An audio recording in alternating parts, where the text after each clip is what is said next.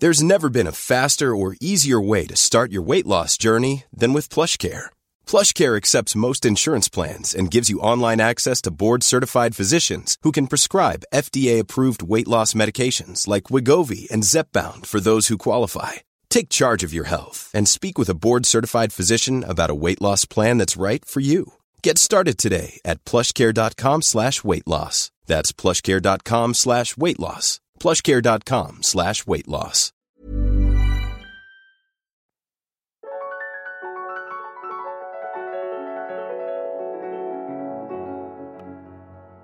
Bienvenue dans Alors c'est pour bientôt, le podcast qui donne la parole aux femmes et aux couples qui rencontrent des difficultés pour concevoir un bébé. Chaque mercredi, je vous propose de partir à la découverte d'un nouveau témoignage et nous parlons des difficultés à concevoir un bébé et ainsi brisons le tabou autour des questions de fertilité. Moi c'est Anne Fleur, je vous parle depuis Boston aux États-Unis et je suis moi-même entrée en parcours PMA il y a quelques années. Dans Alors c'est pour bientôt, je donne la parole aux femmes et aux couples donc qui vivent ces moments et qui partagent avec générosité leur tranche de vie et le chemin emprunté pour commencer ou agrandir leur famille. Aujourd'hui, nous partons à la rencontre de Julie, aujourd'hui maman de deux petites filles, quarantenaire, c'est après une ablation de l'ovaire droit suite à un fibrotécome que Julie et son compagnon comprennent qu'il ne faut pas attendre s'ils veulent devenir parents.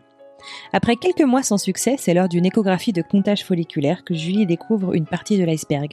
Il n'y a absolument aucun follicule à compter.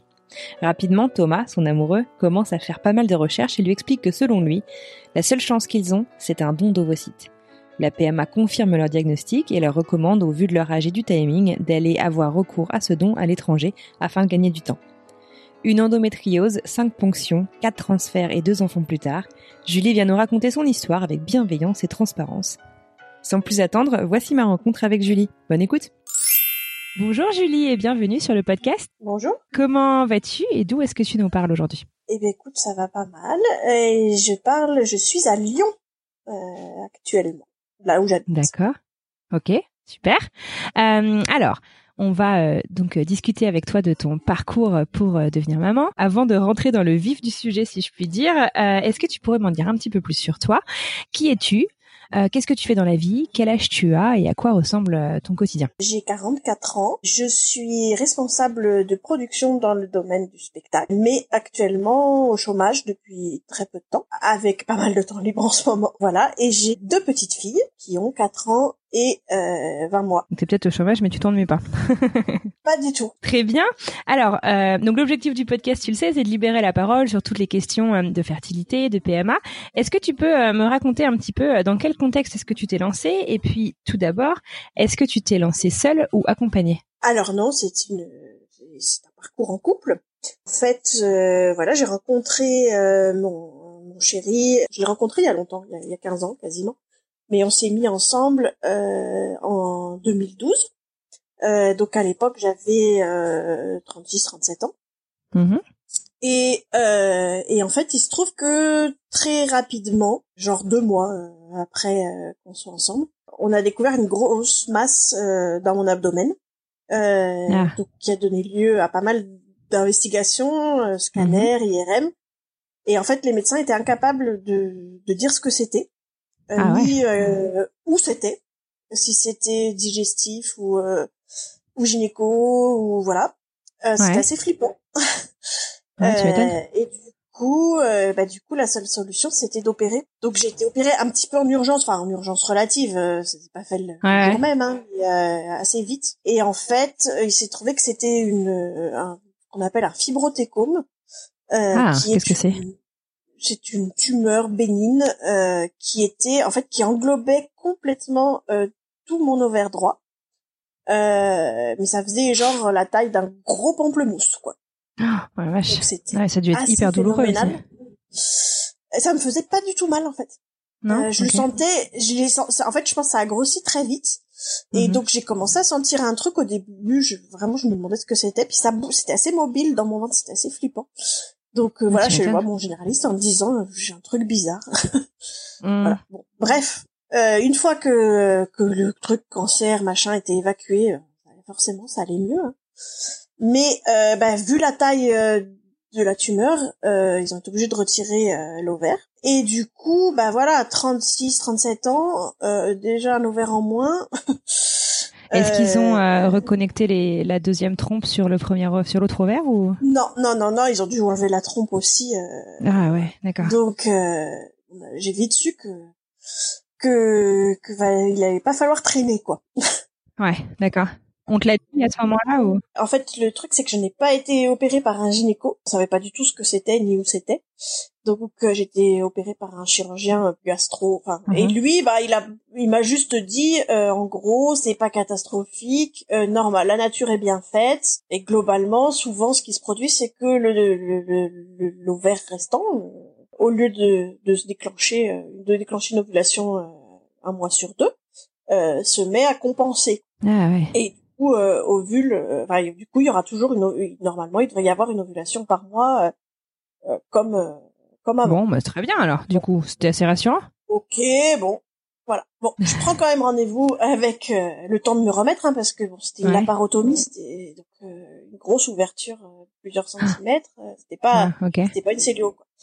Mhm. Euh, et puis je prends rendez-vous avec une gynéco, alors pas celle qui m'avait suivi jusque-là, puisque j'étais un peu dubitative sur le fait qu'elle était passée à côté de ce truc, vu que je l'avais vue euh, genre trois ou quatre mois avant euh, ah le diagnostic. Euh, donc voilà, mon médecin traitant m'oriente chez une autre gynéco que je vais voir, à qui j'explique. Alors j'avais arrêté la, euh, la pilule avant l'opération et puis j'avais pas souhaité la reprendre après parce que je voulais voir si ça se remettait en route justement. D'accord. Euh, si les cycles revenaient et tout. Mm-hmm. Et bon, voilà, ils sont revenus de façon un petit peu anachronique quand même, on va dire, c'était pas super régulier. Ouais. Euh, mais bon, il y avait aussi l'arrêt de la pilule et tout, donc euh, voilà, j'étais pas plus mm. inquiète que ça, mais euh, donc voilà, j'explique à la gynéco euh, que euh, voilà, on a un désir d'enfant, euh, mm-hmm. qu'il y a ce passif, euh, voilà, au niveau opération et tout, mm-hmm. et que bah, j'ai besoin d'être rassurée, voilà. On te dit après ton opération, il vaut mieux attendre tant de temps avant de recommencer les essais bébés ou, ou on te laisse un peu faire un peu comme tu veux? Parce que pas du tout parce qu'en fait comme ils ont pas touché l'utérus, euh, lors de l'opération, il n'y avait pas de problème euh, de d'accord temps de cicatrisation comme il peut y mhm. avoir après une césarienne ou euh, des choses comme ça. Quoi. Ok. Voilà, elle me prescrit un bilan hormonal et puis une écho pour vérifier que, tout va bien. Donc voilà, je fais donc le bilan hormonal à la J3 du cycle et en fait il se trouve que déjà là, ce premier bilan, il était déjà pas terrible. la, F la FSH était un tout petit peu déjà euh, en dehors des clous. Je crois que c'est 12 le max et, euh, et genre j'étais à 13. Moi je commence à m'inquiéter un peu et elle, elle me dit donc je retourne la voir et elle me dit non non euh, c'est pas grave mais bon c'est sûr faut pas traîner. Donc ben voilà on se met au travail comme on dit hein euh, en se disant faut pas traîner. Ok. Et donc du coup là ça fait combien de temps que t'es avec ton conjoint? Bah ça faisait pas ça faisait ça faisait même pas un an quoi. Euh, mais bon, voilà, on était. mais tu savais que c'était le bon. je savais que c'était le bon. Comment il s'appelle d'ailleurs? Il s'appelle Thomas. D'accord. Et puis en fait, on se connaissait quand même depuis assez longtemps, tu vois. Donc euh, je pense que ça balayait aussi des interrogations sur. Euh, mm-hmm. voilà, on se connaissait, on se connaissait très bien. J'étais quand même un peu dubitative sur ce taux qui était quand même assez haut. Et, et j'ai une copine qui me dit, écoute, va voir ma gynéco, elle est super. Donc euh, je prends rendez-vous avec une autre gynéco encore. Et euh, là, donc euh, le, le, premier bilan hormonal, il était euh, en avril 2013, donc, et, et là, je vais voir cette gynéco en septembre, début septembre. Donc elle, elle me dit ouais, non, c'est quand même pas cool. c'est quand même un taux qui est pas bon. Ouais. donc on va en refaire un de bilan et puis elle me rajoute le dosage de l'AMH, l'écho de comptage folliculaire et puis un spermogramme euh, voilà et puis elle me dit franchement moi je pense qu'il faut pas vraiment pas perdre de temps et quel que soit le résultat ça coûte rien euh, je vais vous envoyer voir euh, une consoeur qui est en PMA parce que il y a quand même des chances pour que ça soit pas facile. D'accord, ok. Donc là, toi, entre avril et septembre, tu avais continué les essais bébés.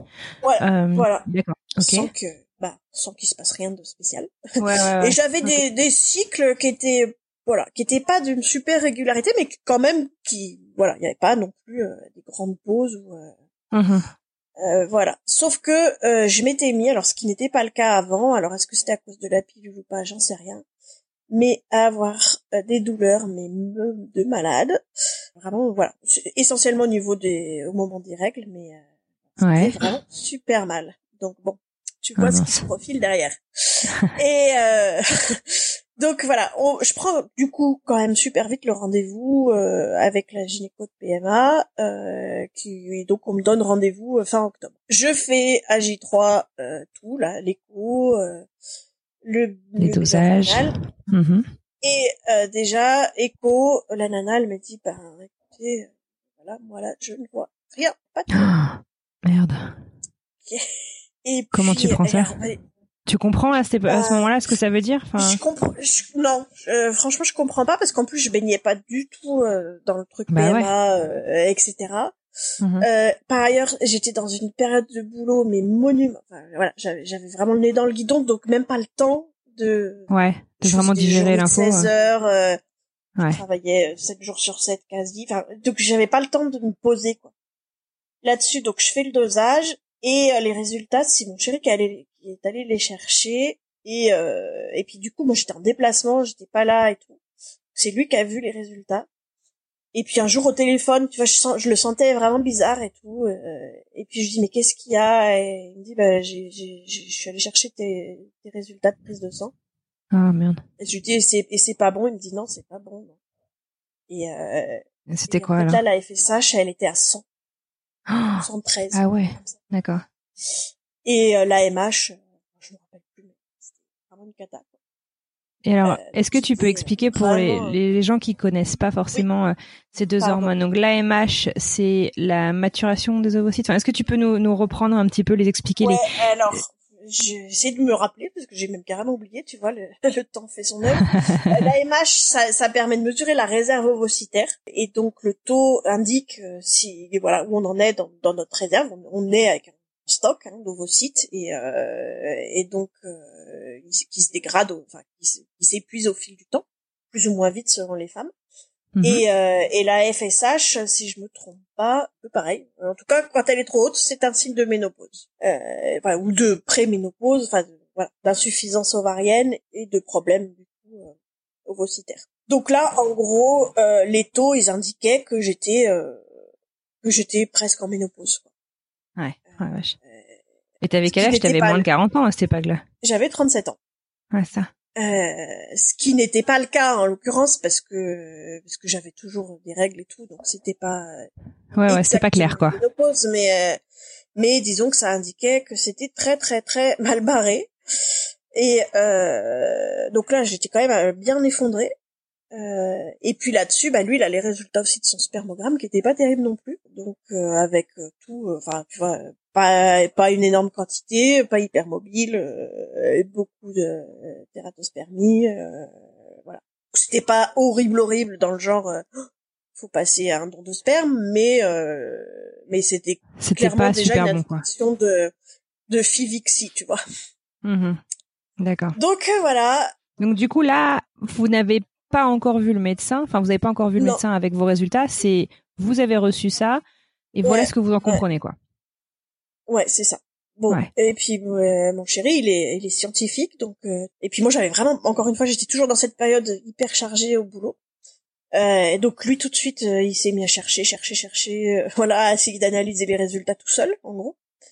Et, et voilà, et en fait, on a fait un chemin tout seul. On s'est vite très vite rendu compte que, que si on voulait être parent, bah, ça serait euh, la seule possibilité, ce serait le don d'ovocytes. Euh, on voyait pas bien comment avec une fille, euh, enfin comment moi avec mhm. euh, les résultats, je pourrais arriver même avec une stimulation à, à, quoi que ce soit. D'accord. Mais c'est un truc qu'on a fait vraiment tout seul et c'est dingue. Donc tout ce cheminement à trouver des solutions, à interpréter les résultats, c'est Thomas et Julie dans leur salon qui euh, qui viennent, qui sortent un plan. Devant Internet. Une stratégie. Ok. Et du coup, bah, euh, fin octobre, on... donc voilà les résultats. On va dire que c'était en gros mi-septembre. Je, je me souviens pas exactement. Et, euh, et fin octobre, on avait le rendez-vous en PMA. Et, euh, et en fait, on y est allé c'est super bizarre ce que je vais dire et il y a plein de nanas qui vont euh, qui vont halluciner, mais on y est allé flipper de se dire pourvu qu'elle nous propose pas une FIV, pourvu qu'elle nous dise qu'elle nous qu'elle nous propose pas de nous accrocher à un truc, parce que dans notre tête on avait cheminé tellement vite. Ouais, vous étiez prêt quoi. Vous étiez prêt pour passer au don et. Euh... Ouais, on était prêt et surtout on se disait si on fait des FIV, on va s'épuiser. Euh, on va perdre de temps. ça va être un, un traitement mm. de malade pour le corps euh, et pour un résultat qu'on nous on estimait déjà euh, pourri quoi. Ouais, d'accord. Euh, sans être médecin, ce qui était un peu présomptueux de notre part, mais et, euh, et, donc on se disait pourvu que et, et en fait voilà donc on arrive, elle nous reçoit, voilà, on lui donne les résultats, enfin, tous les examens et tout. Mm-hmm. Et puis bah voilà, elle lui dit bon bah écoutez, je vais être très cash. Hein. Il y a deux façons pour vous d'être parent là des mhm. résultats, c'est le don d'ovocytes ou l'adoption. Ah ouais. Okay. C'est même pas la peine de. Alors oh, euh, naturellement, euh, vous avez 0,5% de chance que ça marche. Euh, ah ouais. moi, je préconise pas de, de vous lancer dans une FIV. On peut le faire si si vraiment vous y tenez, mais très franchement, je, je pense que ça ne pas, pas. Donc du coup, vous êtes à peu euh, près euh, bien accordé sur euh, ce que vous vous aviez compris des résultats et et voilà. ok. Tout à fait. Et et puis là, elle nous dit et don de vos sites, je vous déconseille fortement de le faire en France. ah ouais, direct. à cause des délais. là, sur le Secos de la région, il y a trois ans à peu près d'attente. Oh, vu votre âge, c'est c'est un peu con d'attendre trois ans. Vous auriez 20 ans, 25 ans, je dis pas, mais euh, mhm. mais en gros, là, ça serait un peu dommage. Ouais. Donc euh, donc et elle dit et par ailleurs, on n'est quand même pas hyper bon. Euh, les donneuses en ah France, il y en a pas beaucoup et euh, et elles sont souvent âgées entre guillemets euh, parce que euh, c'est celles qui donnent, c'est celles qui sont sensibilisées à la question et souvent bah, c'est parce qu'elles ont euh, des copines, des cousines, des sœurs qui sont en galère et donc mhm. et qui et qui sont on va dire de plus de 30 ans, 35 ans quoi. Mhm. Et et du coup bah celles qui donnent, elles ont pas des ovocytes première jeunesse, on, va dire. la plupart, c'est, je vais pas faire des généralités, mais mhm. Et puis en plus à l'époque, maintenant la loi a été assouplie, mais à l'époque il fallait encore euh, être soi-même maman euh, pour ah euh, donner. Mmh Et donc bah forcément voilà, c'était euh, potentiellement des femmes qui avaient voilà qui avaient fait leurs enfants, euh, donc voilà qui n'avaient pas 20 ans. Et donc elle nous dit l'avantage de d'autres pays européens, c'est que bah, ils ont des dons de, de gens beaucoup plus jeunes.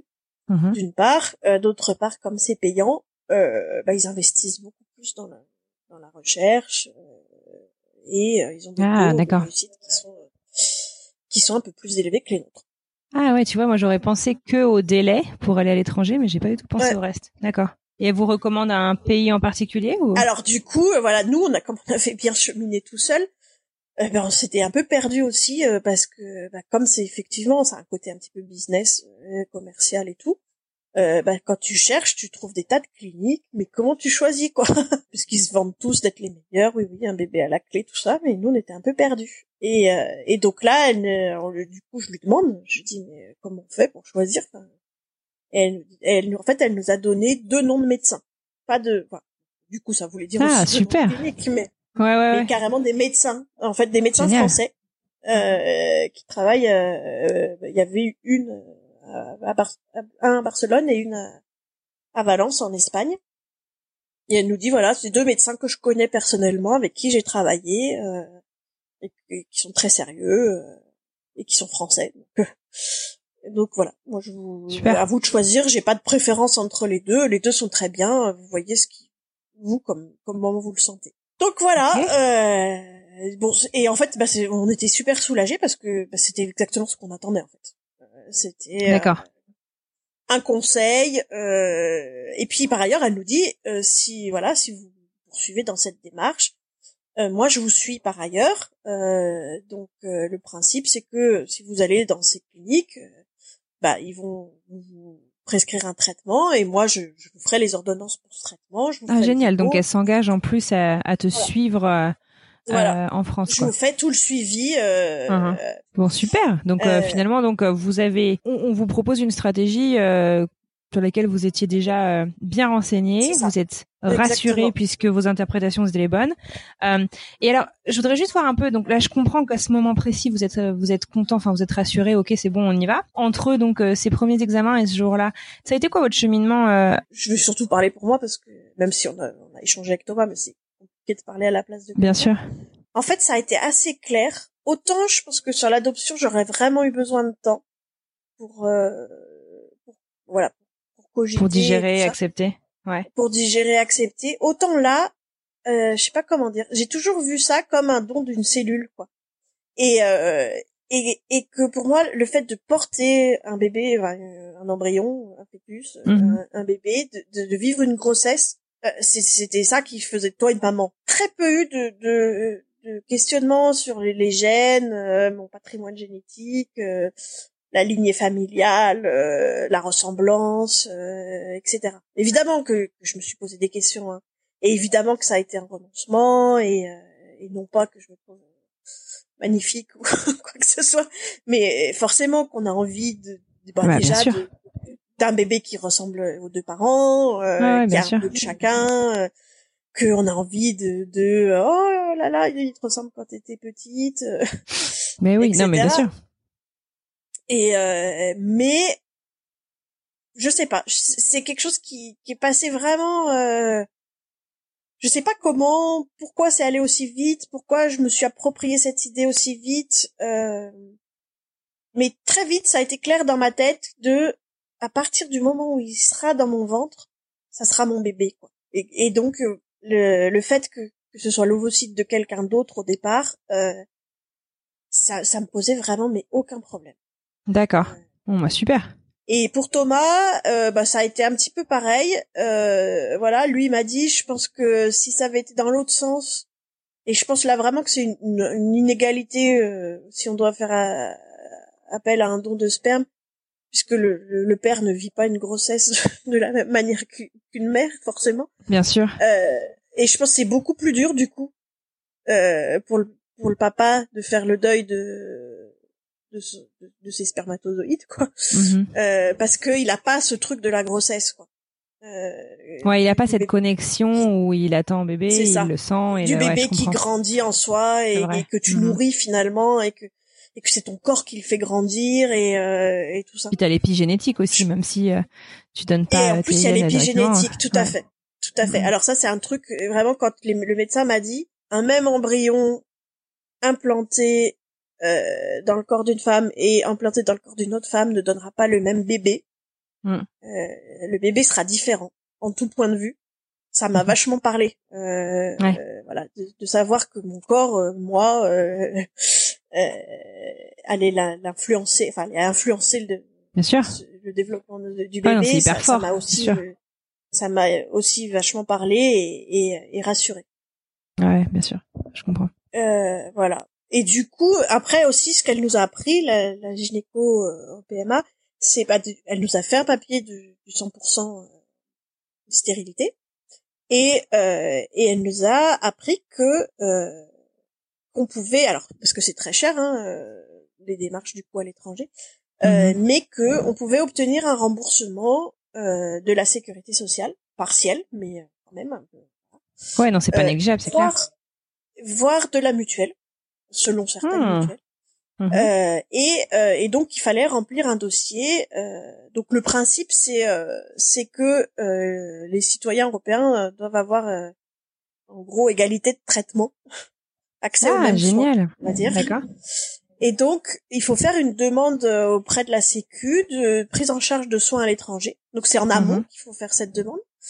Euh, donc, il faut remplir tout un dossier euh, en envoyant le devis de la clinique, euh, en envoyant un courrier de la gynéco qui explique pour quelles raisons, médicalement parlant, on est obligé de d'avoir recours à son à l'étranger et pourquoi et pourquoi à l'étranger. Donc voilà, elle a expliqué bon, ben, mon insuffisance ovarienne et le fait que en France les délais étaient trop longs.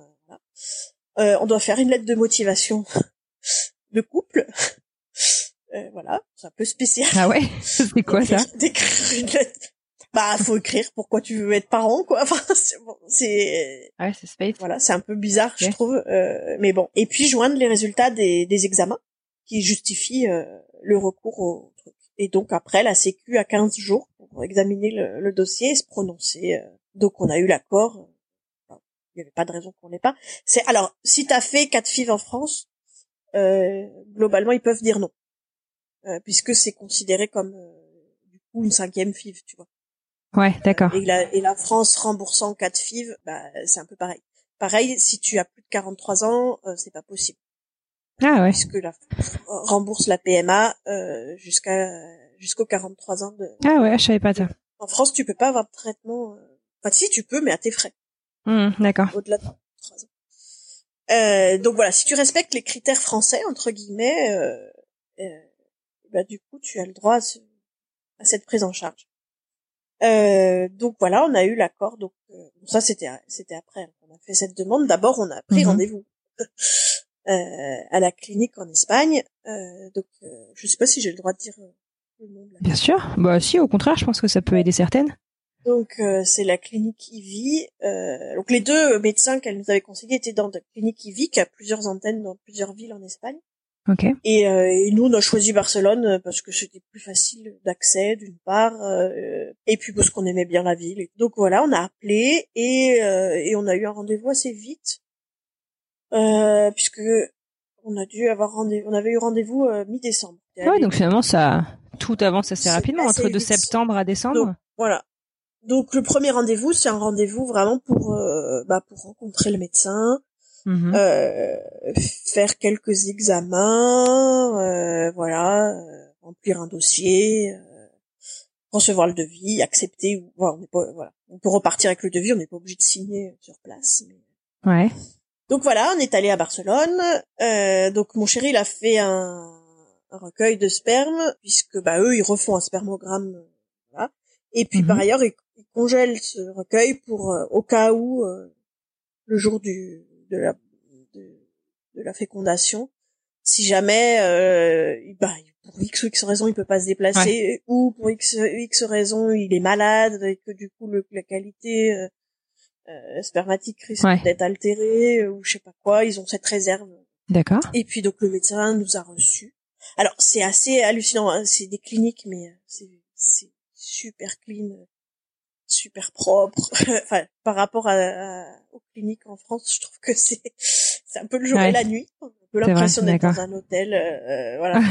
Euh, mon chéri m'a dit pour le recueil, les conditions d'hygiène, euh, c'était le jour et la nuit aussi. Et puis voilà, donc il nous a reçus, il épluche un peu tout le dossier, et puis euh, et puis voilà, il, bah, il nous a dit oui, effectivement, on était, on va dire les, candidats éligibles, Mhm, ouais. et que c'était euh, c'était normal de recourir à, à ce type de traitement. Donc il nous a expliqué un peu comment ça se passait dans la clinique.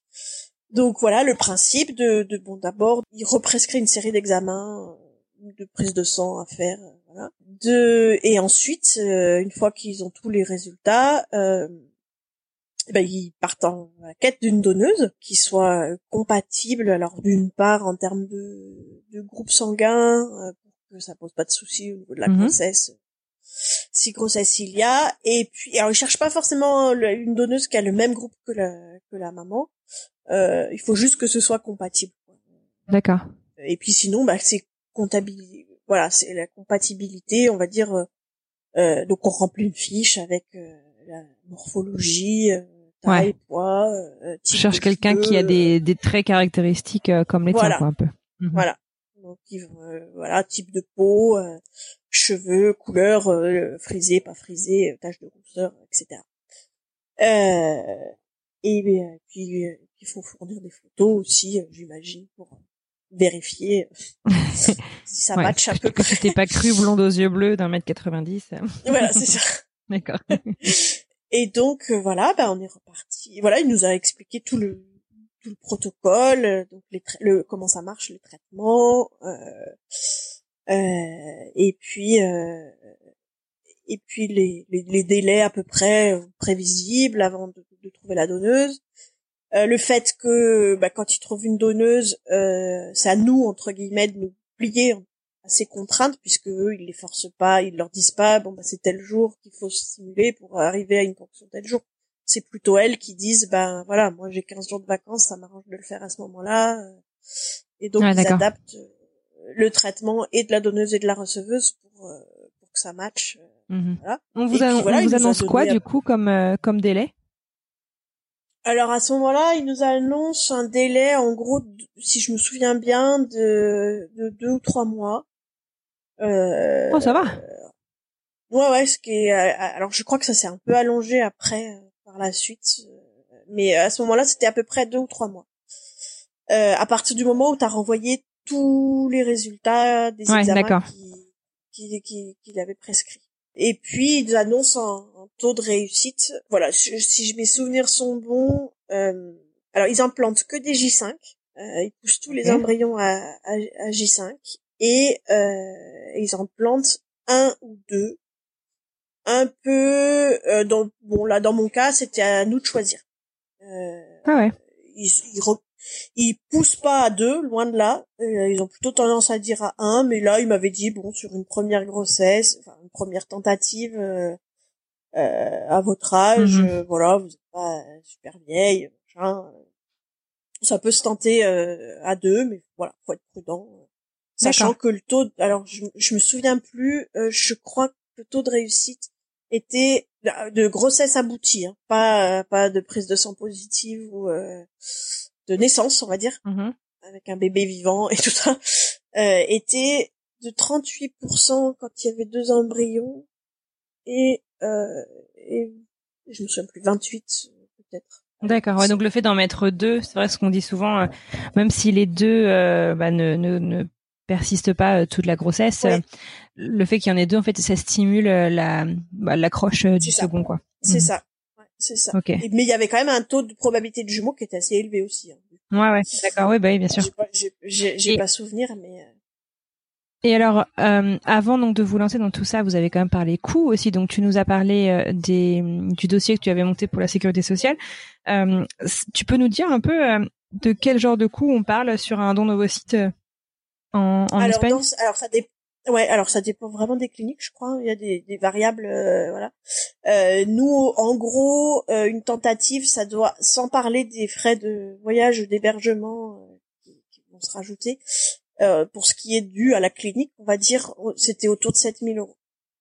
Un peu moins, je pense ah, que c'était 6005, 7000 euros pour une tentative.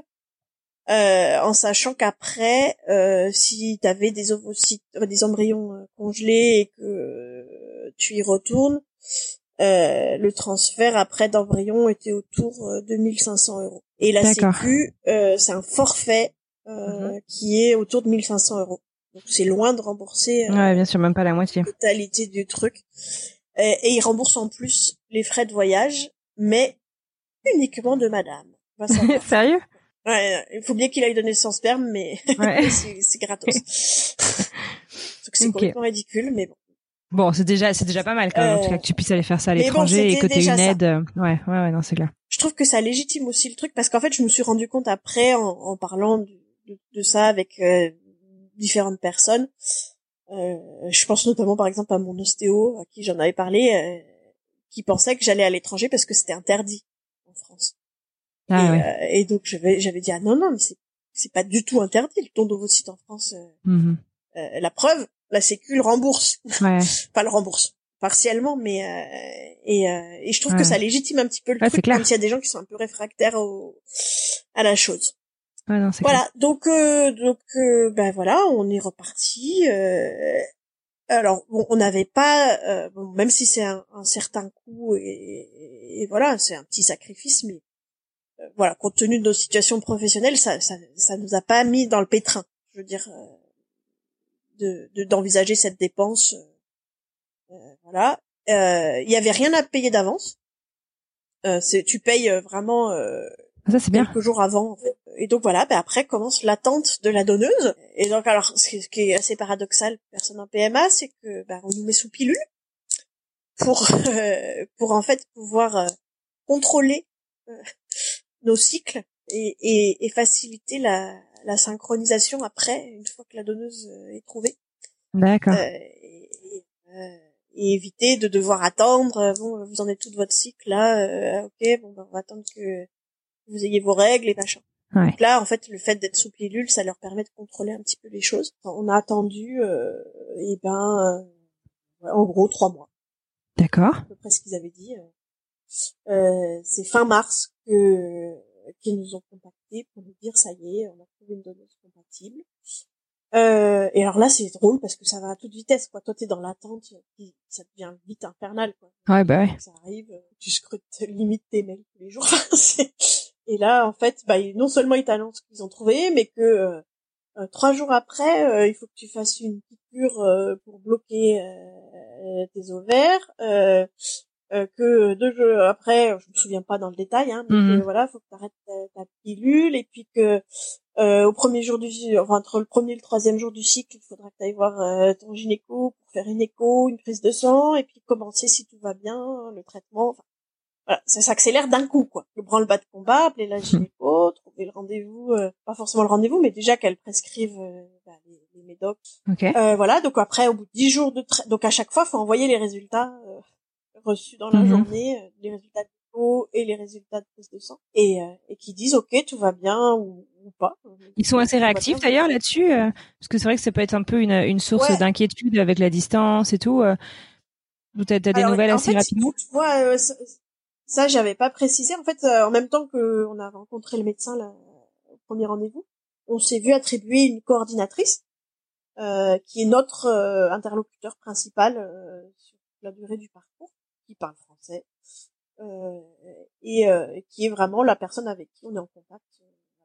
Et du coup, oui, sur les périodes de, alors quelquefois quand tu as une question en dehors du truc, ils peuvent être un peu longs à la détente et c'est assez énervant. Euh, parce que pour eux, il n'y a pas d'urgence en fait. Quand tu demandes, euh, vous en êtes où euh, de la recherche Bien sûr. Par contre, quand tu es en phase de traitement, euh, ouais, la réponse elle est, elle est hyper rapide.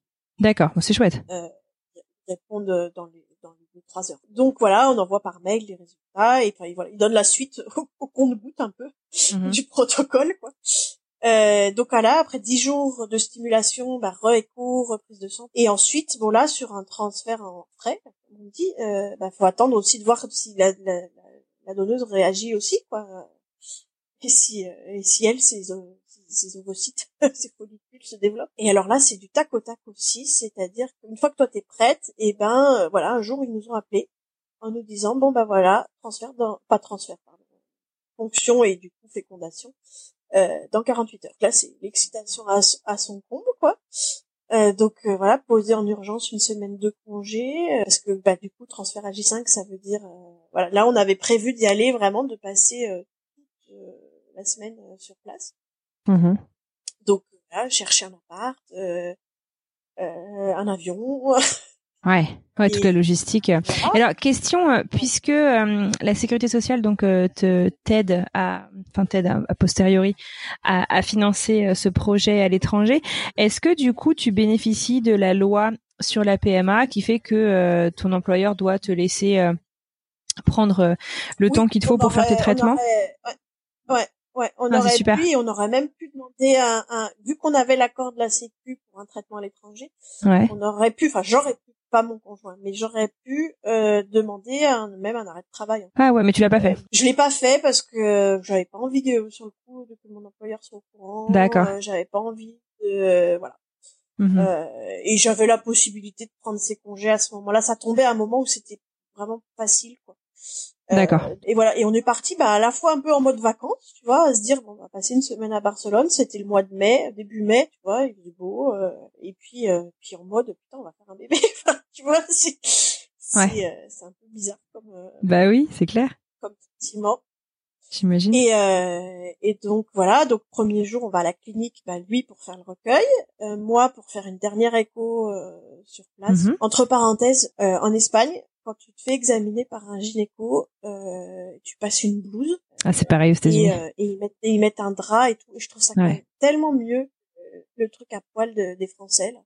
Les pieds dans les étriers, aucune intimité, aucune pudeur et tout. Ouais. Euh, et là, vraiment, alors même si, ben forcément, il a quand même, euh, c'est comme une écho endovaginale et tout ça, mais euh, mm. Et je trouve que quand même ça change un peu la donne.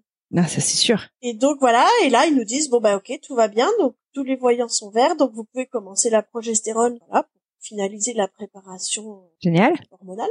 Mhm. Et donc euh, et on vous tiendra au courant bah, euh, demain de combien d'embryons fécondés, euh, enfin de, de vos sites fécondés, et euh, et puis ensuite au bout de trois jours de combien il en reste, et puis ensuite on vous appellera pour vous dire euh, le transfert ce sera le, donc, dans cinq jours et et on vous dira quelle heure. Donc, on, Ok. voilà. Et donc, on part en mode touriste. Voilà, bon, avec le flip quand même, tu vois, moi j'étais, je pouvais pas quitter mon téléphone des yeux. Ouais, J'imagine, tu penses qu'à ça, quoi. Mais surtout que t'es déjà là-bas, enfin, ouais.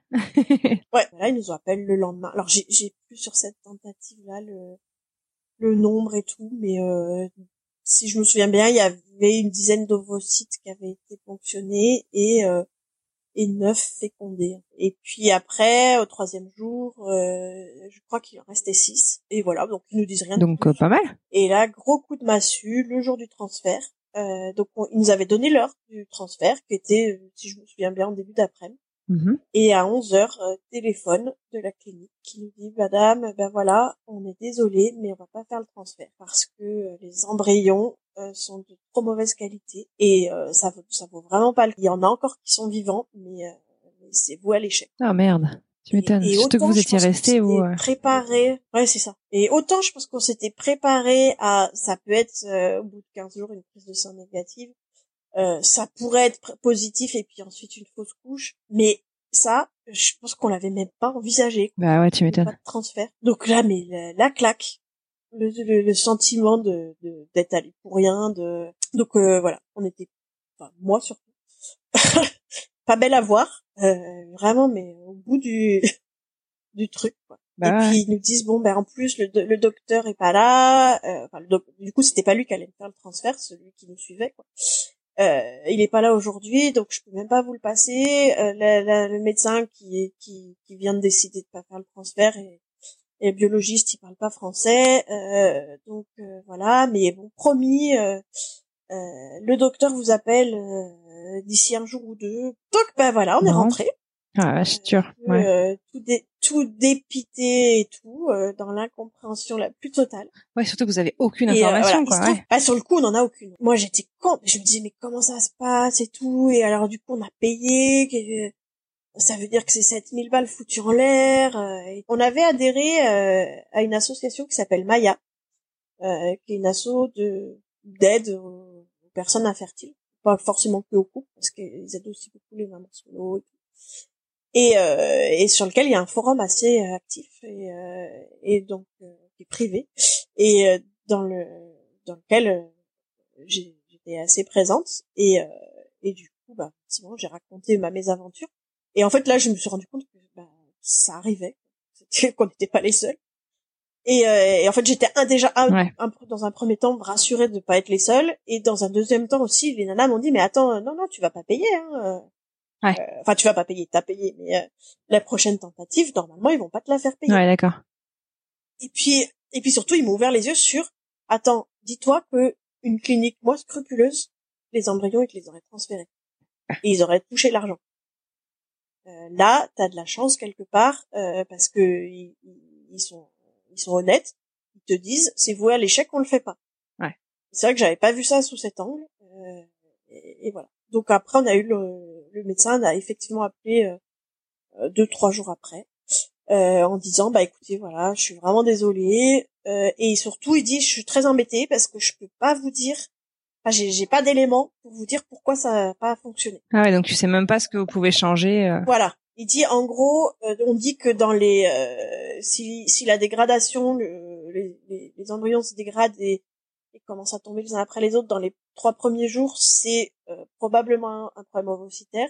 Et si c'est euh, dans les euh, J3 4 5 c'est plutôt un problème masculin. Euh, et il dit là le problème c'est que en gros, un peu dès le début, ça a cafouillé, c'était pas terrible, et puis ça s'est accentué après, mais il dit c'est pas clair quoi. C'est pas, je peux pas dire c'est la faute de la donneuse et enfin, des ovocytes ou c'est la faute du sperme de votre. Mhm. Bah voilà, je suis désolée machin, mais en gros bah faut repartir à zéro. Ah, il faut rechercher une donneuse. Tu peux pas. D'accord. Bah du coup, euh, je pense que la donneuse elle est éliminée des, des courses quoi parce que bah, d'accord ça n'a pas marché euh, donc euh, bah voilà re recherche trouvé assez vite euh, mais il se trouve que moi ils m'ont trouvé parallèlement un, un kyste à l'ovaire encore et que ma gynéco tenu des, du passif euh, m'a dit euh, non mais il faut opérer euh, moi je vous laisse pas repartir sur un traitement vu, ce que vous avez vu avant donc ça a décalé euh, de refaire un, du coup j'ai eu une IRM qui mhm. a permis de diagnostiquer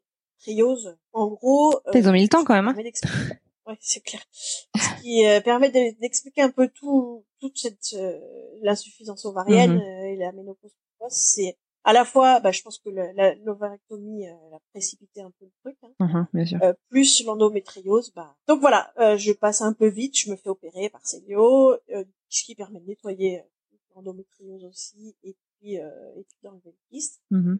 Et puis du coup, et ben on est reparti sur. Alors du coup, pour parce que il pouvait pas annuler la ponction de la donneuse. Comme je disais, il, il privilégie toujours le confort de la donneuse. Et euh, mais par contre, ils m'ont dit mais vous inquiétez pas, euh, du coup, on va faire avec des ovocytes vitrifiés. On va vitrifier les ovocytes, on va faire la ponction comme elle était prévue en début septembre. Et euh, mais on les vitrifie, on les garde pour vous. Hmm. Dès que vous vous êtes euh, après l'opération, euh, euh, le fait de vitrifier, bah, ça permet aussi de simplifier les choses au niveau logistique. Il n'y a pas cette incertitude de quand est-ce qu'on doit partir et tout. ça peut être tout planifié à l'avance. Donc en janvier 2015, après huit mois d'attente depuis le transfert annulé, huit mois qui sont très très longs, hein, comme tu peux l'imaginer, comme vous pouvez l'imaginer. Euh, enfin, on peut partir sur un transfert. Euh, donc cette fois-ci, mon conjoint se rend euh, tout seul à Barcelone pour le recueil. donc il fait l'aller-retour sur sur deux jours. Et, et puis on y retourne ensemble pour le transfert. donc on a, il y a 12 ovocytes qui avaient été vitrifiés au mois de septembre. Euh, et euh, après fécondation, il en reste 10 ou 11, je me souviens plus exactement. Et ensuite, au moment euh, du transfert, donc qui se fait cette fois-ci avec un, une médecin espagnole. Donc même s'il y a une infirmière dans le, la salle de transfert qui qui traduit, bah c'est vrai que y a pas, on la connaît pas du tout quoi. voilà, j'ai pas un souvenir extra de ce transfert dans le sens où euh, ça se passe pas mal, mais euh, à un moment donné, on a parfois j'ai eu la sensation et surtout mon conjoint a eu la sensation qu'elle galérait un peu à, déposer les embryons, euh, voilà, qu'elle insistait auprès de l'infirmière par rapport à qui faisait l'échographie en même temps. Comme si elle voyait pas bien l'utérus ou les maîtres, voilà. Euh, mais bon, ça se passe quand même pas mal du tout. On est assez impressionné par les conditions d'accueil, de transfert euh, qui sont vraiment très très clean. On se croit vraiment dans un bloc opératoire, euh, tout le monde en Charlotte. et voilà, sur moi je suis sur un brancard. mon conjoint est habillé de pied en cap en bleu, moi aussi. Enfin moi j'ai une blouse chirurgicale. Euh, voilà, donc on sait qu'on a quatre euh, blastos, ce qui est quand même pas mal du tout. Euh, deux donc qui sont vitrifiés, deux qui sont transférés, et puis et puis trois qui sont en observation. Les autres sont, se sont pas développés.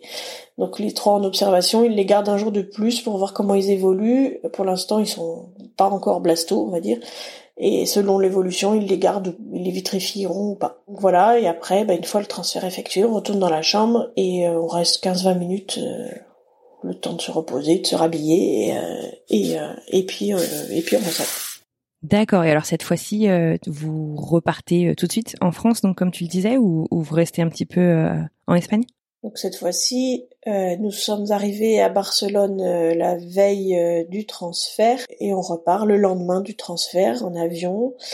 voilà, donc on a, passé deux trois jours tranquille, un peu de visite, la plage, voilà. Et puis au retour, je reprends le boulot, mais sans forcer, on va dire. J'avais notamment des déplacements en avion prévus et que j'ai préféré annuler euh, pour éviter, même si les médecins m'avaient dit que ça posait pas de soucis, moi, pour mettre toutes les chances de notre côté, euh, voilà, j'avais préféré euh, qu'on restait tranquille, on va dire. Mais, mais j'ai quand même repris le boulot. D'accord, donc là les 10-15 jours les plus longs qui commencent, euh, comment est-ce que ça se passe du coup cette attente? Euh, Est-ce que tu fais des tests euh, ou un test d'ailleurs maison avant la prise de sang ou est-ce que tu tiens le coup de l'attente? Comment est-ce que vous gérez tous les deux? Malgré le boulot, c'est sûr que les 10 jours d'attente sont assez longs comme pour tout le monde dans ces cas-là. Mais voilà, je suis, si je me souviens bien, assez confiante sur, on va dire les sept, euh, ouais, on va dire les sept premiers jours. Euh, plutôt enthousiaste, plutôt, euh, ouais, plutôt style ça va marcher, je le sens bien et tout. un petit coup de mou après les derniers jours, mais mais globalement on était plutôt confiant quand même. Et voilà, ensuite, bon, on voulait absolument être ensemble au moment des résultats de la prise de sang. J'ai pas fait de test du tout, de test pipi. Euh, on voulait absolument être ensemble, donc euh, donc le matin j'ai fait ma prise de sang. Au lieu de demander les résultats par internet, on a dit qu'on viendrait les chercher. Et du coup, en rentrant du boulot, on est tous les deux allés les chercher euh, et on a ouvert l'enveloppe à la maison. Et voilà, grosse douche froide parce que c'était négatif, sans aucun doute possible. du coup, bah ça a été un peu dur à encaisser, quand même. Hein. C'est là qu'on se rend compte quand même, on y croyait un petit peu. Et puis voilà, quelques jours après, euh, le médecin espagnol nous a appelé, enfin le médecin français mais de la clinique espagnole, nous a appelé euh, pour faire un point. Euh, voilà, il était pas très inquiet dans la mesure où c'était finalement un premier transfert, compte tenu du fait que voilà, ça avait donné quatre blastos de très bonne qualité, les trois qui avaient été laissés en observation n'ont pas été conservés finalement. Euh, il a estimé que probablement euh, par rapport à la première tentative pour laquelle il n'y avait pas eu de transfert, le problème venait sans doute euh, des ovocytes, puisque cette fois-ci on avait quand même eu quatre beaux embryons. donc voilà, pour lui c'était plutôt faute à pas de chance. et, et si jamais il y avait de nouveau un échec, là il faudrait peut-être faire des examens complémentaires, mais pour l'instant, voilà, pour lui, tout, était euh, encore normal, on va dire. Et de notre côté, ben, ben voilà, faut se relever, euh, mais euh, mais voilà, on se relève. Et puis s'ils ont confiance, et eh ben, eh ben on va essayer de faire confiance aussi. D'accord, donc là on te propose un cycle naturel. Qu'est-ce que t'en penses? Comment ça se passe? Enfin, ça change finalement complètement la donne par rapport à ce à quoi tu t'étais préparé? Lors de la conversation, le médecin me propose euh, de tester par contre euh, quelque chose de différent et de, de, tester un transfert sur un cycle naturel, c'est-à-dire sans stimulation de l'endomètre, euh, en se basant vraiment sur le, la préparation endométriale naturelle, on va dire. Donc le principe, c'est d'observer si il y a bien un follicule qui se développe, si l'endomètre se développe euh, naturellement correctement, si les hormones sont ok, et euh, de déclencher euh, l'ovulation au moment où on estime que qu'elle va se produire naturellement, et de faire le transfert dans les jours qui suivent. En, en, mettant quand même un peu de progestérone en plus, mais, mais sinon il n'y a pas de préparation en oestrogène. Euh, donc du coup, je prends rendez-vous avec la gynéco en France euh, pour euh, pour qu'elle regarde si d'un point de vue pour elle, ça lui semble d'un point de vue clinique envisageable. Et alors là, gros surprise, c'est qu'au moment où elle me fait l'écho, eh ben, je suis en pleine ovulation, endomètre tip top, super follicule, l'hormone euh, parfaite.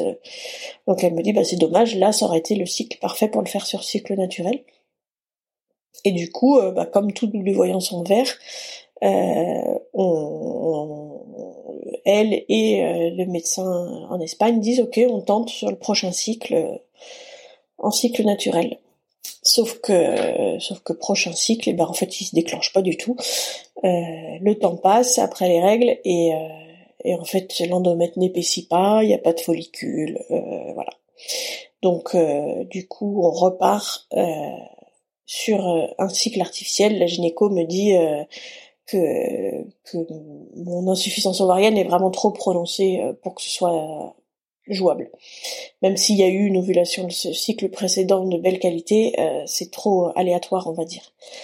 Voilà, c'est c'est un petit coup parce que au moral parce que le fait d'avoir eu un, joli cycle entre guillemets euh, m'avait fait un petit peu euh, reprendre espoir et, euh, et, là de se rendre compte qu'en fait ça marche pas, voilà, c'est un petit peu plombant. et puis en plus il faut de toute façon que j'attende le retour des règles pour enclencher même un cycle artificiel et et vu que ça se passe pas super bien, bah, du coup ça décale d'autant le prochain transfert. D'accord, donc reprise du coup d'un cycle médicalisé. Euh, avec donc euh, les embryons vitrifiés de la seconde donneuse, c'est ça? Est-ce que tu peux me raconter du coup ce nouveau transfert? Et puis, euh, je pense notamment, tu avais eu des doutes sur la femme qui l'avait réalisé la fois précédente. Comment ça s'est passé cette fois-ci? Et de mémoire, tu as travaillé avec euh, des professionnels de certaines médecines, euh, je appelle ça, on appelle ça alternative.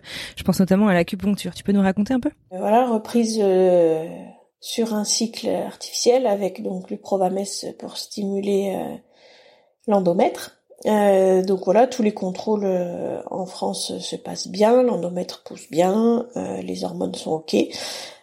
donc voilà, mi-mai, on part pour pour Barcelone. Il se trouve que ça tombe pile sur le week-end de l'Ascension, donc du coup, ben, on a le temps. Euh, donc euh, on arrive, euh, si je me souviens bien, la veille du transfert assez tôt dans la matinée. Et puis, et puis cette fois-ci, on décide de rester un peu plus. On repart pas le lendemain du transfert, mais le surlendemain. En janvier, j'avais un peu l'impression de courir le lendemain, et du coup, là, comme on avait le temps, on s'est dit, voilà, autant en profiter. retour à la clinique le jour du transfert. cette fois-ci c'est le médecin français euh, qui nous suit, qui réalise le transfert. Et euh, je le sens beaucoup mieux en fait. Euh, je me sens plus en confiance. Le fait de pouvoir vraiment échanger de façon fluide aussi, ça aide, je trouve. Lui nous met en confiance. Il parle beaucoup. et, voilà, bah, le transfert se passe très bien. Donc de deux, embryons de blasto de très bonne qualité. Et donc après, ben voilà, on ressort. Alors la différence, euh, cette fois-ci, j'avais déjà fait euh, des séances d'acupuncture, mais seulement euh, le jour du transfert, juste avant et juste après, dans une clinique à Barcelone qui m'avait été recommandée par le biais de l'association Maya, donc un acupuncteur français lui aussi, qui s'est un petit peu spécialisé là-dedans. Et ça m'avait fait beaucoup de bien au mois de janvier, mais toutefois, lui m'avait dit, m'examinant, en me posant des questions, euh, bah, d'une part, il m'avait recommandé d'en faire en France, et d'autre part, il m'avait dit quand même, vous êtes avant le transfert, il m'avait dit vous êtes super stressé, euh, et c'est pas très bon en général. Euh, donc cette fois-ci, au mois de mai là, et ben dans la préparation, dans les cinq semaines qui ont précédé le transfert, j'ai vu un acupuncteur à Lyon euh, qui par ailleurs m'a également prescrit euh, des, plantes chinoises absolument infâmes à boire, mais euh, il faut ce qu'il faut, n'est-ce pas?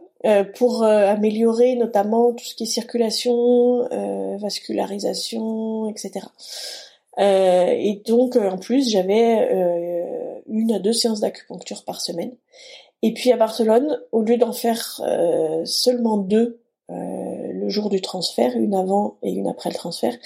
Euh, cette fois-ci, j'en ai fait une la veille aussi. Euh, vraiment, cette fois-ci, pas pour préparer, dans le sens de préparer euh, le corps à recevoir l'embryon, mais vraiment pour juste me détendre, pour, on va dire, une séance anti-stress.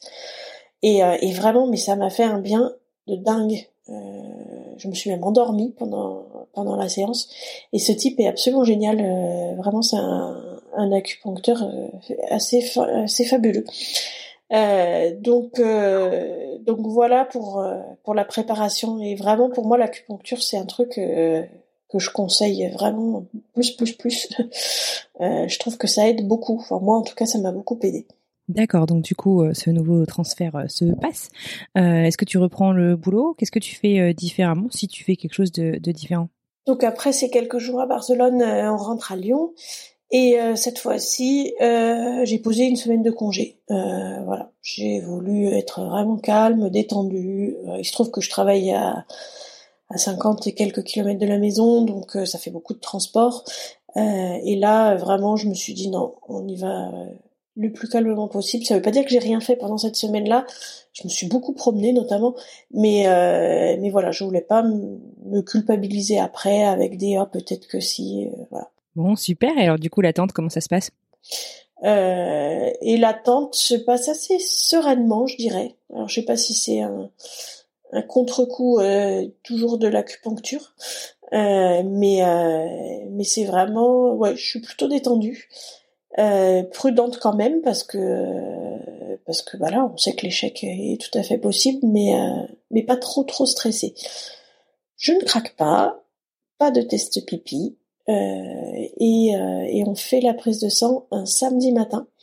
C'est un peu galère de trouver un labo euh, qui veut bien la faire le samedi matin et surtout nous donner les résultats le samedi et pas le lundi parce que on serait mort. Euh, et euh, voilà, donc on l'a fait euh, et, et puis quand on est allé chercher les résultats, là le type me tend l'enveloppe en me disant bon bah vous verrez avec votre médecin pour analyser. Hein. Et là, je me dis, oh purée, ça doit être un taux bâtard. Euh, et, euh, et, du coup, il veut pas se prononcer et tout. Et puis donc, on sort, mais on était fébrile à un point. Mais et j'ouvre l'enveloppe et là, je vois écrit 99. Donc, mais le soulagement, euh, c'était mais incroyable, vraiment. Je crois que je me souviendrai de ce, ce moment toute ma vie. Euh, on est tombé dans les bras l'un de l'autre, on a pleuré, on était en pleine rue, on pleurait comme des. Je j'insultais le le type du labo en disant mais pourquoi il m'a dit ça? Et euh, mais vraiment voilà on était euh, on était sur notre petit nuage. Et c'est drôle parce que il y a deux personnes différentes ma maman et puis une amie qui euh, dans les jours qui ont suivi m'ont dit que ça se voyait sur mon visage.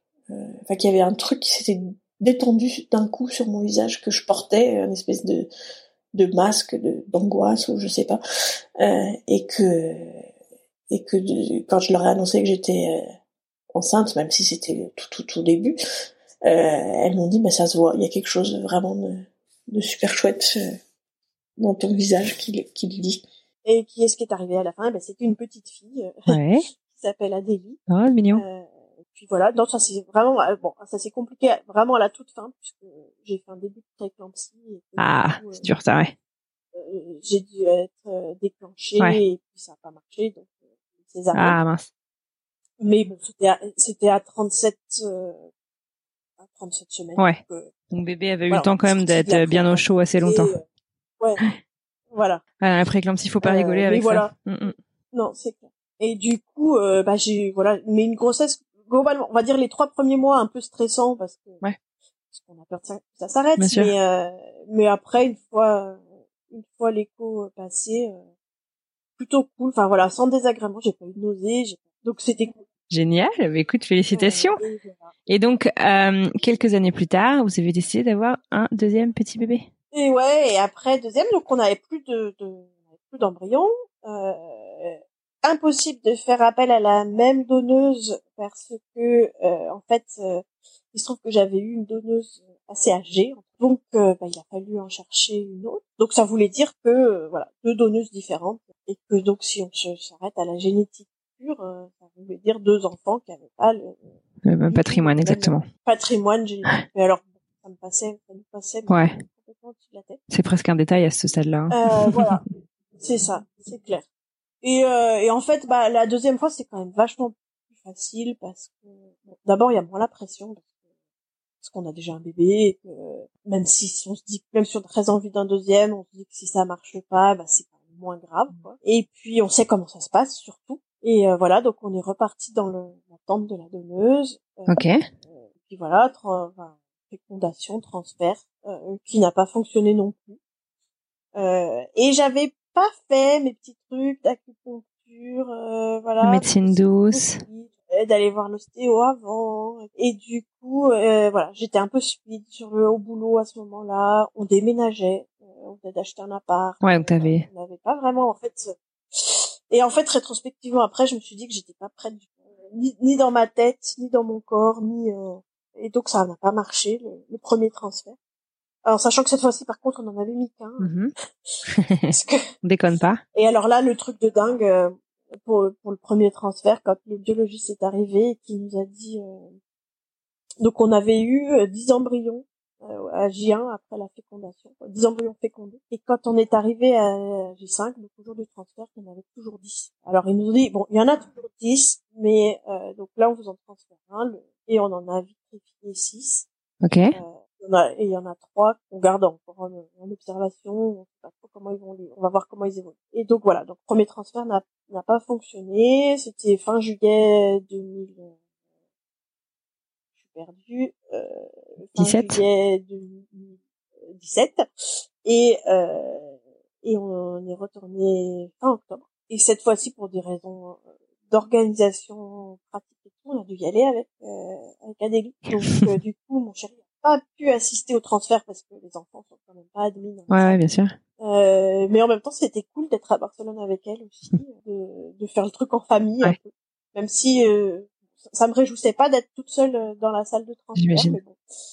Et puis truc aussi, euh, donc cette fois-ci j'avais refait toute ma petite préparation, acupuncture, plante dégueulasse, euh, euh, acupuncture sur place, euh, ostéopathe en début de, de préparation.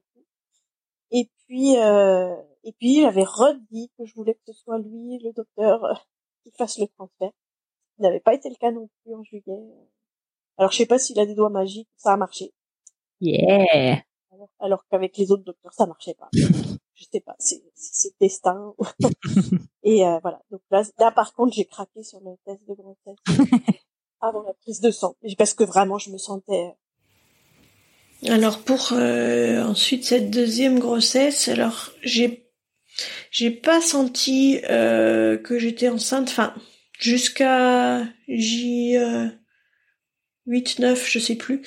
Euh, j'ai pas senti euh, rien de spécial. Je faisais euh, assez attention, euh, mais euh, et forcément j'étais peut-être plus à l'écoute de mon corps. Et c'est vraiment, je me souviens, c'était un, dimanche et j'avais prévu de faire la prise de sang le lundi matin et j'étais j'étais d'un coup mais fatiguée, fatiguée, fatiguée alors qu'on rentrait juste de vacances. On avait enchaîné le transfert avec des vacances et, euh, et je me suis dit c'est quand même bizarre. Et, euh, et en fait le matin, euh, j'ai euh, dans un supermarché, euh, j'ai acheté un test de grossesse. Et, euh, et en rentrant à la maison, je l'ai pas fait tout de suite. Et c'est dans l'après-midi. je me souviens, si je me souviens bien, c'est en début d'après. J'ai fait j'ai fait une sieste en même temps que ma, mon bébé. Et, et en sortant de la sieste, j'ai pas tenu, je suis allée faire pipi sur le test et il y a un beau plus qui s'est affiché. Euh, donc voilà, c'est comme ça que j'ai appris euh, que j'étais enceinte avant la prise de sang, première fois donc que j'ai craqué. Donc on a confirmé euh, ce, ce, résultat par euh, la prise de sang le, le lundi avec un très très joli taux. Euh, je, je, enfin, voilà, je me souviens plus de ma première grossesse que de la deuxième, euh, mais euh, je crois que c'était un taux autour de 300, 400, je sais plus. Donc voilà, qui a très très bien évolué, qui a, qui a bien augmenté euh, assez vite et très régulièrement. Par contre, j'ai eu euh, très gros épisode, enfin très gros, un gros épisode de saignement, euh, un tout petit peu avant six semaines, je crois, avant six c'est ça. Euh, et euh, je suis allée aux urgences de la maternité. Où ils m'ont bah déjà d'une part refait un dosage et de bêta HCG et puis et puis après un bon moment d'attente fait une écho. Et bon le dosage était très très bon. J'étais à 24 000 je sais plus combien et et au niveau de l'écho bah c'était un petit peu tôt mais on voyait quand même un petit quelque chose. On voyait bien le sac, la vésicule vitelline, euh, mais euh, on voyait pas encore vraiment l'embryon ni euh, ni le cœur puisque c'était un peu tôt. Donc euh, voilà, j'étais un peu rassurée. Et puis on a, j'ai eu une écho quelques jours plus tard chez ma gynéco de PMA où là on voyait bien le, le cœur battre, donc donc vraiment rassurée. Euh, et ensuite, la grossesse s'est bien passée. Euh, j'ai été un tout petit peu plus suivie au niveau échographique parce que comme il y avait eu euh, un petit retard de croissance pour la première. du coup, ils ont surtout à partir du cinquième mois bien vérifié qu'il n'y avait pas de souci. Sinon, ça s'est très très bien passé, si ce n'est que le bébé est resté en siège jusqu'à très très tard. Euh, ce qui compromettait forcément un accouchement par voie basse puisque j'avais accouché par césarienne euh, pour la première. Donc voilà, ça m'a un petit peu embêté puisque puisque j'avais très envie euh, de d'avoir un accouchement par voie basse. Du coup, j'ai fait pas mal d'acupuncture encore pour pour l'aider à se retourner et puis finalement elle s'est retournée. Enfin elle, le bébé à ce moment-là, on savait pas si c'était elle. D'accord. Et alors, comment s'est passé euh, ton accouchement du coup? C'est à 39 semaines, 39 euh, semaines et deux jours. J'ai perdu, j'ai rompu la poche des os pendant la nuit à 4 heures du matin. Euh, donc, euh, donc voilà, j'ai réveillé mon chéri. Euh, on a appelé ma maman qui est venue. Bon, le temps qu'elle arrive, il a bien fallu une heure pour s'occuper d'Adélie. Et puis ensuite, on est parti à la maternité. Donc, on habitait à à 100 mètres, 200 mètres peut-être de la maternité, donc on est allé à pied. Euh, c'était rigolo dans le petit matin comme ça. Voilà, le travail, euh, j'avais pas de contraction, hein. donc ils ont juste vérifié que c'était bien du liquide amniotique que je perdais. Et ensuite, euh, ils m'ont mis dans une salle de pré-travail et les contractions ont commencé vers euh, assez tard, enfin pas assez tard. J'avais rompu vers 4 heures du matin et je crois que ça a commencé vers 13 heures sachant qu'il m'avait dit que si à 14 heures il se passait rien, euh, probablement que j'allais avoir une césarienne puisque puisqu'ils n'allaient pas le tenter un long travail sur un utérus cicatriciel. Et donc le travail s'est mis en route, donc on m'a monté en salle d'accouchement. Et euh, mais en fait, euh, j'ai eu très vite des contractions bien bien douloureuses. On m'a posé la péri et j'étais à 3 cm je crois. Et, et en fait, bah ensuite le, ça n'a pas bougé. En fait, le, bébé descendait pas, le col ne s'ouvrait pas, et donc à 19h, euh, ils ont décidé de de faire euh, une deuxième euh, césarienne. Et, et voilà, la césarienne s'est bien passée, même si je l'ai moins bien vécue que la première. Et Lison est arrivée, donc une deuxième petite fille. on savait pas, donc c'était une, une surprise, mais on était très très contents. On n'avait pas de préférence spécialement. Autant pour la première, on était vraiment ravis d'avoir une fille. Là, on s'en fichait un peu, mais mais mais on était quand même super contents. Euh, et et puis c'est toujours euh, une sacrée découverte de de voir son bébé comme ça qui arrive. Ah mais tu m'étonnes. Euh, déjà que c'est une sacrée découverte tout court, mais en plus quand tu ne sais pas euh, qui est ce qui arrive, euh, si je puis dire, ça doit être sacrément fort. En tout cas, c'est un super happy ending. Merci beaucoup d'avoir partagé tout ça. Si tu avais, maintenant que tu as pris du recul sur tout ça, si tu avais un conseil à donner à toi-même en début de parcours, ce serait quoi? Bah, La première chose, c'est d'apprendre à gérer la patience.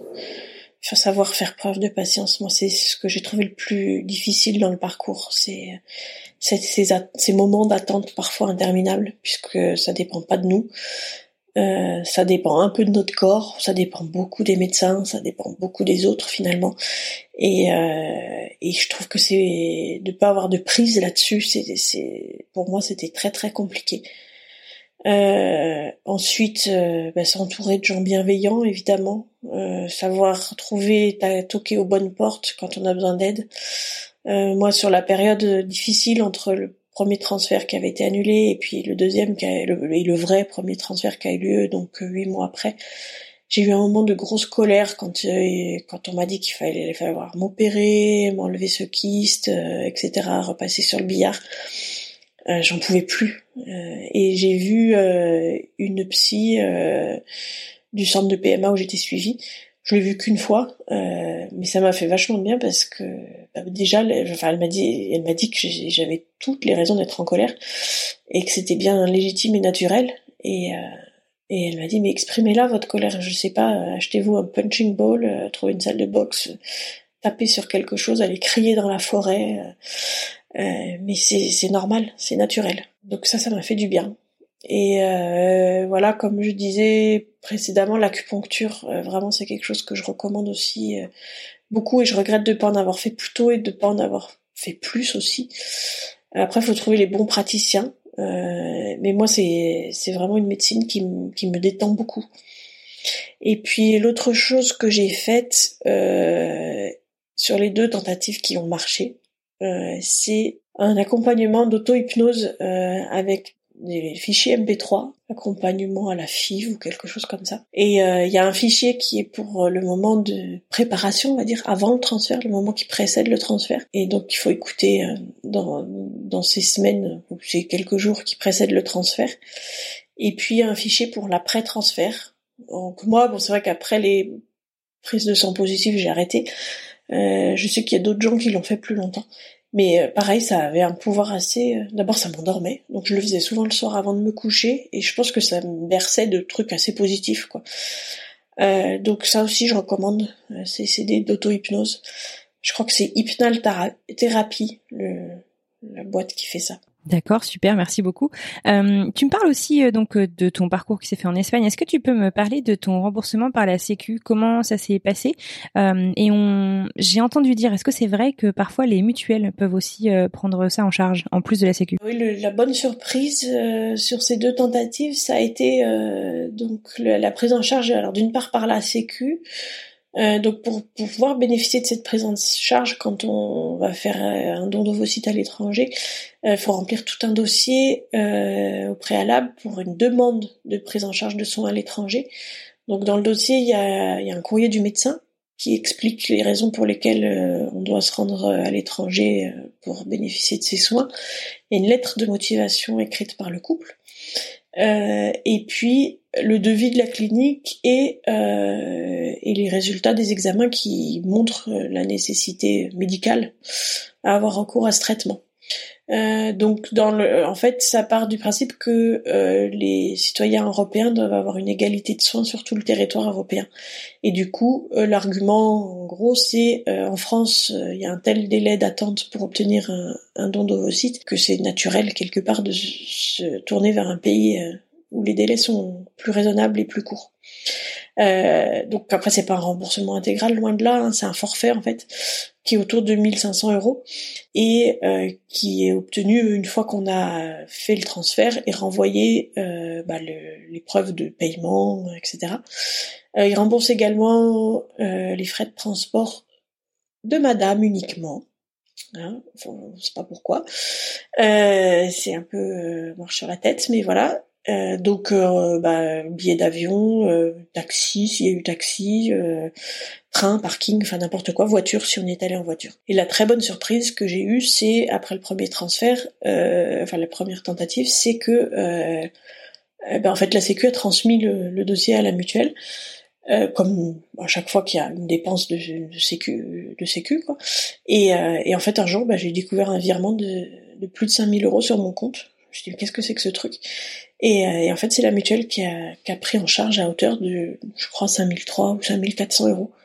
Euh, donc ça, plus la Sécu, bah, ça nous a quasiment payé euh, l'intégralité du euh, de la tentative. Donc euh, c'est quand même un super bon plan. Alors bon, on a du bol. J'ai une très bonne mutuelle.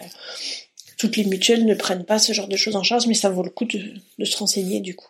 Ah bah ouais, carrément, c'est hyper, euh, c'est hyper bon à savoir. Et euh, c'est vrai que toutes les femmes, tous les couples qui viennent, euh, qui viennent moi m'en parler, en tout cas de cette envie ou ce besoin de devoir aller avoir recours aux dons à l'étranger, le facteur bloquant, c'est très souvent les finances. donc effectivement, c'est excellent à savoir. Merci beaucoup. tu me parlais à un moment de l'association Maya et de leur forum de comment en fait finalement tu as réussi à trouver euh, des encouragements, euh, des informations, le pouvoir de cette communauté. Est-ce que tu peux euh, nous en parler un petit peu, voir comment ça t'a aidé, comment tu les as trouvés d'ailleurs? Alors on a adhéré à l'association Maya au début du parcours. On avait déjà choisi la clinique. Mais on a adhéré au départ pour une raison toute simple, c'est que ça nous permettait d'avoir une petite réduction à la clinique. Alors c'est pas énorme, mais c'est de l'ordre de 5%, je crois, de réduction. Donc c'est pas non plus négligeable. En fait, euh, ben, j'ai découvert un forum assez actif et assez intéressant. Alors que je conseille vraiment déjà pour faire un choix sur la clinique. Parce que du coup, il y a énormément de gens qui font des dons d'ovocytes sur ce forum et qui euh, vont euh, Espagne, dans différentes cliniques, puisqu'il y en a plein, euh, en République tchèque beaucoup aussi, en Grèce, euh, enfin bref. Et du coup, bah, ça permet un petit peu de voilà de voir un peu les tarifs pratiqués, les méthodes, les soins, les euh, les à côté, type médecine douce ou euh, voilà comme l'acupuncture dont je parlais, les, le suivi des médecins, comment ça marche, les protocoles, etc. Que voilà. Puis par ailleurs, bah, c'est moi ça m'a fait énormément de bien d'échanger avec ces personnes, alors essentiellement des, des femmes, parce que parce qu'on est toutes dans le même bateau, hein, on va dire, dans la, même galère, et euh, et qu'on s'encourage et que et qu'il y avait sur ce forum des des personnes qui avaient malheureusement eu des, parcours ultra ultra longs euh, et, qui étaient des puits de science quoi, sur euh, qui savaient décortiquer une analyse de sang, euh, qui savaient analyser tout, les résultats en fonction du nombre d'embryons obtenus et tout. Et, du coup, ben voilà, il y avait toujours une écoute à, à, dans cet endroit. bon, je pense qu'aujourd'hui, non pas que c'était il y a très longtemps, mais euh, on trouve sur Instagram aussi ce genre ce genre d'écoute, mais, là c'est vrai que y a, et puis bon le côté c'est complètement c'est un forum privé donc euh, complètement anonyme euh, du coup. Par ailleurs, ils peuvent aider aussi sur là ou du côté de l'association, pas du forum, sur la constitution du dossier de sécu. Euh, donc ça peut être aussi euh, une aide. Et puis ils peuvent aussi faire l'intermédiaire avec les cliniques si jamais on a un souci. Euh, moi je sais qu'à un moment on, on, était plusieurs à avoir fait remonter des difficultés de communication avec la clinique et et du coup la secrétaire de l'association les avait contactés, voilà. Et puis bah ils se chargent, l'association se charge d'obtenir les, les, meilleurs tarifs possibles, de négocier voilà des tarifs plus avantageux et aussi d'organiser des rencontres euh, avec les médecins des cliniques en France, dans différentes villes françaises euh, tout au long de l'année. Donc avant de se décider sur une clinique, ça peut être aussi l'occasion euh, bah, de voilà d'aller rencontrer la clinique entre guillemets, mais sans en faire tous les kilomètres et, et, discuter de son dossier et de voir un peu si ça nous correspond, si si on veut aller là ou plutôt dans une autre dans une autre clinique.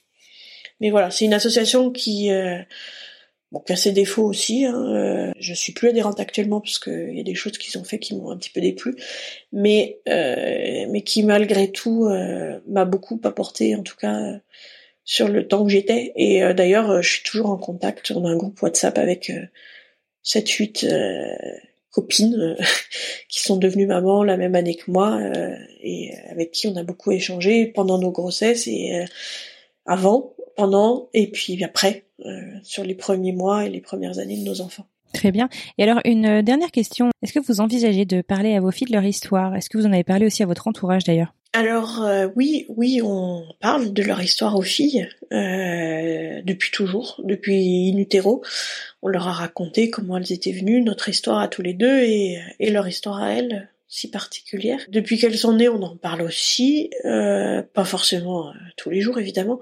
On a écrit entre guillemets, on a fait, on a fabriqué euh, un livre qui raconte leur histoire à toutes les deux, sur le modèle d'un album photo comme on trouve partout, mais vraiment sur leur histoire à elles, donc qui peut être une, une base quand elles quand elles auront des questions un peu plus précises il y a très peu de bouquins euh, qui traitent vraiment euh, du don d'ovocytes, donc euh, et qui soient avec les bons mots, je trouve. Il y a un bouquin par exemple qui appelle la donneuse la fée. Ben, moi, pour moi, c'est pas une fée, c'est il n'y a pas de magie, c'est de la médecine. C'est une, personne super qui a, qui a fait un don qui, qui m'a permis de devenir maman, mais mais c'est pas une fée.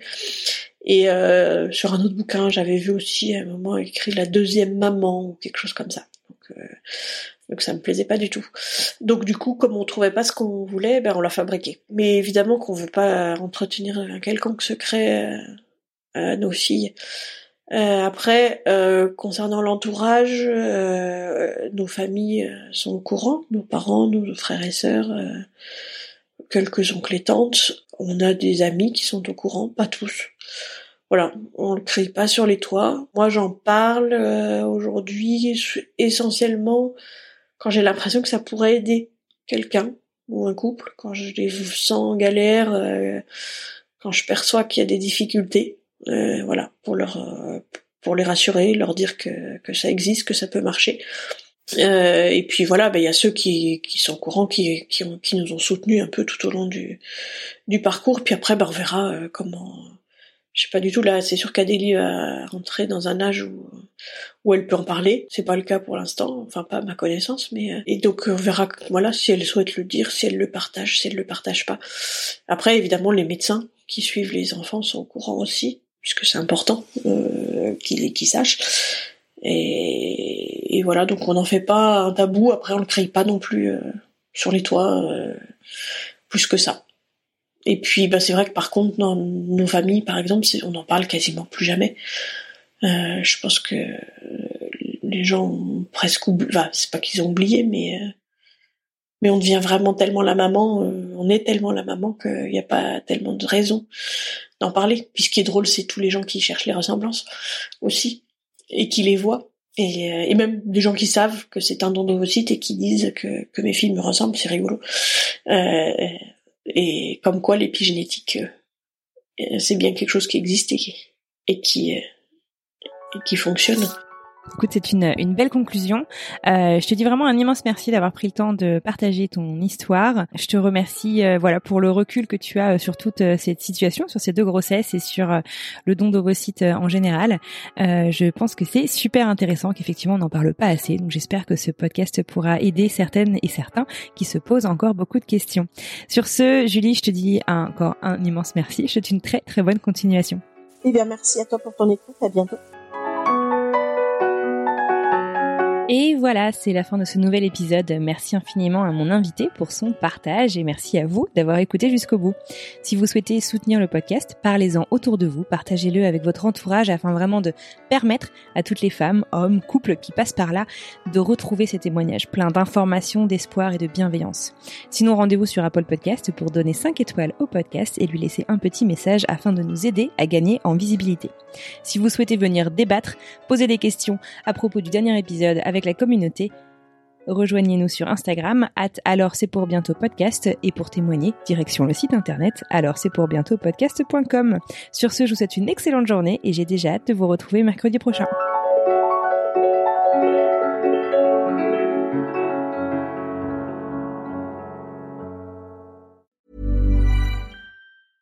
Salut, c'est Alexis Buisson, je suis journaliste correspondant à New York pour plusieurs médias français et je travaille au sein de la rédaction de French Morning depuis 2007.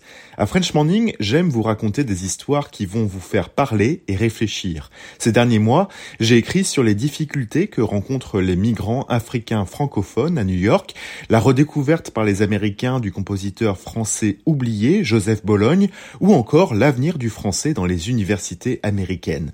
Si vous souhaitez soutenir mon travail ainsi que celui de mes collègues, rendez-vous sur frenchmorning.com pour vous abonner.